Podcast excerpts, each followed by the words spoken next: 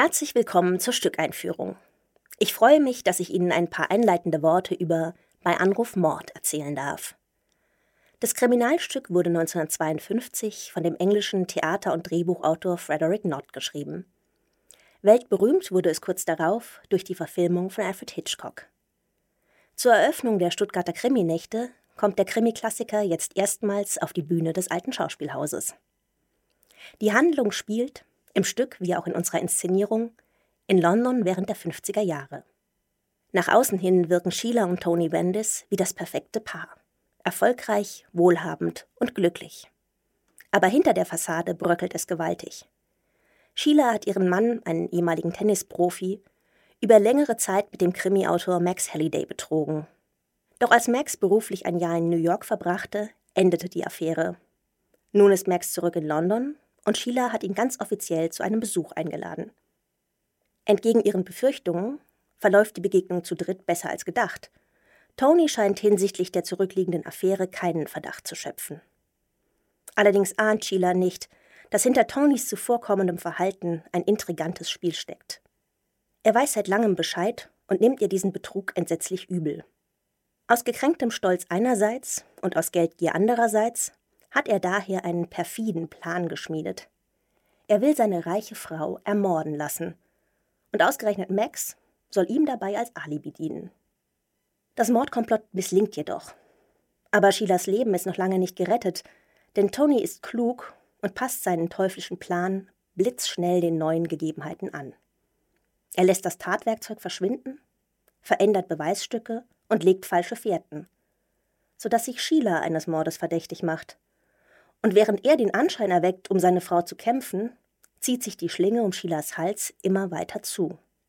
Auch die Polizei scheint schließlich davon überzeugt zu sein, dass Sheila eine vorsätzliche Mörderin ist. Nur Max glaubt weiterhin fest an ihre Unschuld. Allerdings kann er es nicht beweisen. Alle Indizien sprechen gegen sie und in England stand noch bis 1965 auf Mord die Todesstrafe. Die Geschichte eines fast perfekten Verbrechens verspricht also Nervenkitzel und beste Unterhaltung. Geschrieben wurde der Krimi, wie bereits erwähnt, von Frederick Knott. Der Dramatiker und Drehbuchautor wurde 1916 als Sohn englischer Missionare in China geboren. Seine Eltern schickten ihn mit zehn Jahren zurück nach England, wo er nach dem Schulabschluss Rechtswissenschaften in Cambridge studierte Nott war außerdem ein außergewöhnlich begabter Tennisspieler. Ein Talent, das er auch seiner Bühnenfigur Tony Wendis in Bei Anruf Mord verlieh. Nur der Ausbruch des Zweiten Weltkrieges verhinderte Notts Teilnahme am renommierten Tennisturnier von Wimbledon. Nach seinem Studium diente Frederick Nott während des Zweiten Weltkriegs in der britischen Armee. 1946 zog er in die Vereinigten Staaten Dort lernte er die Schauspielerin Anne Hillary kennen, die beiden heirateten 1955 und lebten fortan hauptsächlich in New York. Bereits während seiner Jugend begeisterte sich Frederick Knott für das Theater. Gleich sein erstes Stück, Dial M for Murder, wie bei Anruf Mord im Original heißt, wurde 1952 ein Bühnenhit, zuerst in London, dann am Broadway in New York. Knott schrieb auch das Drehbuch für den gleichnamigen Hollywood-Film, den Alfred Hitchcock 1954 mit Grace Kelly in der Hauptrolle drehte. Dieser Film entstand übrigens in der damals neuen 3D-Technik, wurde dann aber fast ausschließlich in 2D gezeigt. Neben diesem Welterfolg gab es weitere Adaptionen des Stoffes, so zum Beispiel 1959 eine deutsche Fernsehfassung mit Heinz Drache als Tony und Siegfried Lowitz als Inspektor Hubbard. 1961 eine Version des DDR-Fernsehens mit Manfred Krug als Tony 1981 eine russische und 1985 eine indische Verfilmung. Bekannt wurde auch die amerikanische Neuverfilmung von 1998 mit Michael Douglas und Gwyneth Paltrow unter dem Titel Ein perfekter Mord.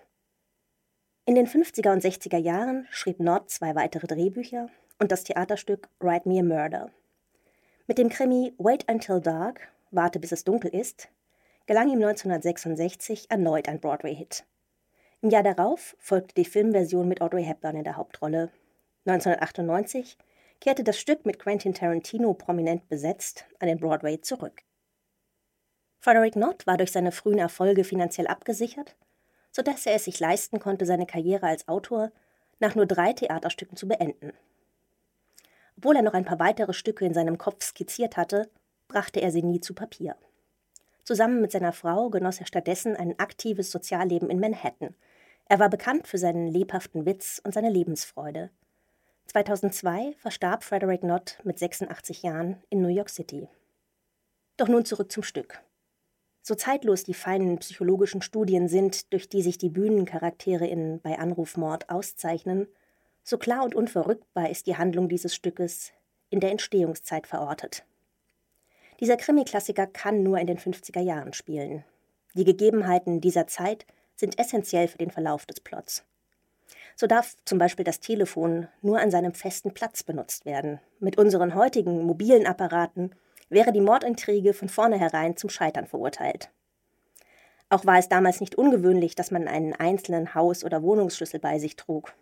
Heute, wo nahezu jeder ein umfangreiches Schlüsselbund besitzt, wäre das sehr ungewöhnlich.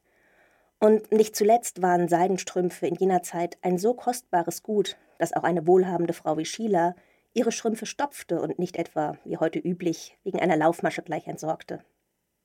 Der Regisseur Robin Telfer und der Bühnen- und Kostümbildner Siegfried Meyer haben sich daher für eine realistische, werktreue Ausstattung entschieden. Der Bühnenraum zeigt den geräumigen Salon des geschmackvollen Apartments von Sheila und Tony Wendes. Die vielen, genau ausgewählten Requisiten verdeutlichen den Wohlstand des Ehepaars.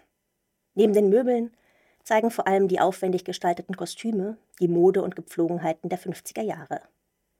Darüber hinaus spiegeln die Kleider der Hauptdarstellerin ähnlich wie in Hitchcocks Verfilmung, die psychische Verfasstheit der Figur wider.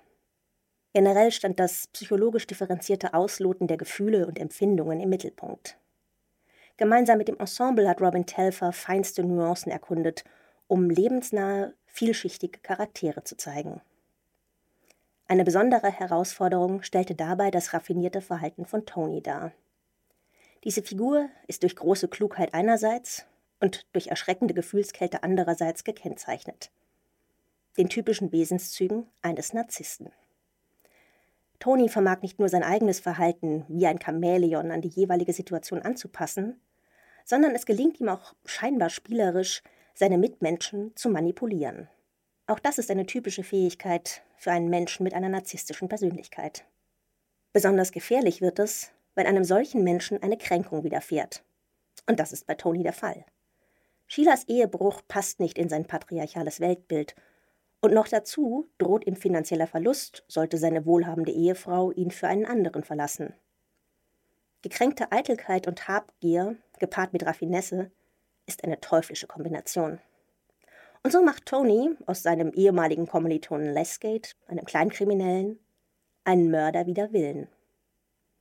Als dieser Plan jedoch misslingt, treibt Tony sein meisterhaftes Spiel der subtilen Manipulation so weit, dass Sheila an ihrer eigenen Wahrnehmung zu zweifeln beginnt. Bei der Figur von Sheila lag ein besonderes Augenmerk darauf, das Frauenbild der damaligen Zeit so weit zu erfüllen, wie es für den Verlauf der Handlung notwendig ist, sie aber gleichzeitig durch kleine Veränderungen und Auslassungen im Text weniger passiv zu zeigen. Sie ist, im Rahmen der gesellschaftlichen Konventionen, durchaus eine selbstbewusste Frau mit einem klaren Willen. Im Gegensatz zum rational handelnden Tony verkörpert Max eher den gefühlsbetonten Part. Doch trotz seiner großen emotionalen Verbundenheit und all seiner Kreativität vermag er Sheila nicht zu retten. Dafür braucht es die Verbindung von Klugheit und Empathie, die Inspektor Hubbard auszeichnet. Freuen Sie sich daher auf ein exzellentes Ensemble. Mit Thomas Halle, den Sie als Rechtsanwalt Biegler in Gott von Ferdinand von Schirach kennengelernt haben, als Tony mit Christine Hansen, die Sie bereits als Roxane in Cyrano de Bergerac und als Constanze in Amadeus erlebt haben, als Sheila. Mit dem vielfachen Publikumspreisträger Ralf Stech als Max, sowie mit Paul Schäffer, den Sie unter anderem aus Willkommen bei den Hartmanns kennen, als Lesgate, und mit Reinhold Weiser, der seit vielen Jahren zu den festen Größen an unseren Schauspielbühnen gehört, als Inspektor Hubbard. Die kunstvolle Ausstattung stammt von Siegfried Meyer und Regie führte Robin Telfer, der mit seinen Inszenierungen von Monsieur Claude und seine Töchter, Wir sind keine Engel und Drei Männer im Schnee bereits unser Publikum begeisterte. Ich wünsche Ihnen spannende Unterhaltung mit bei Anruf Mord.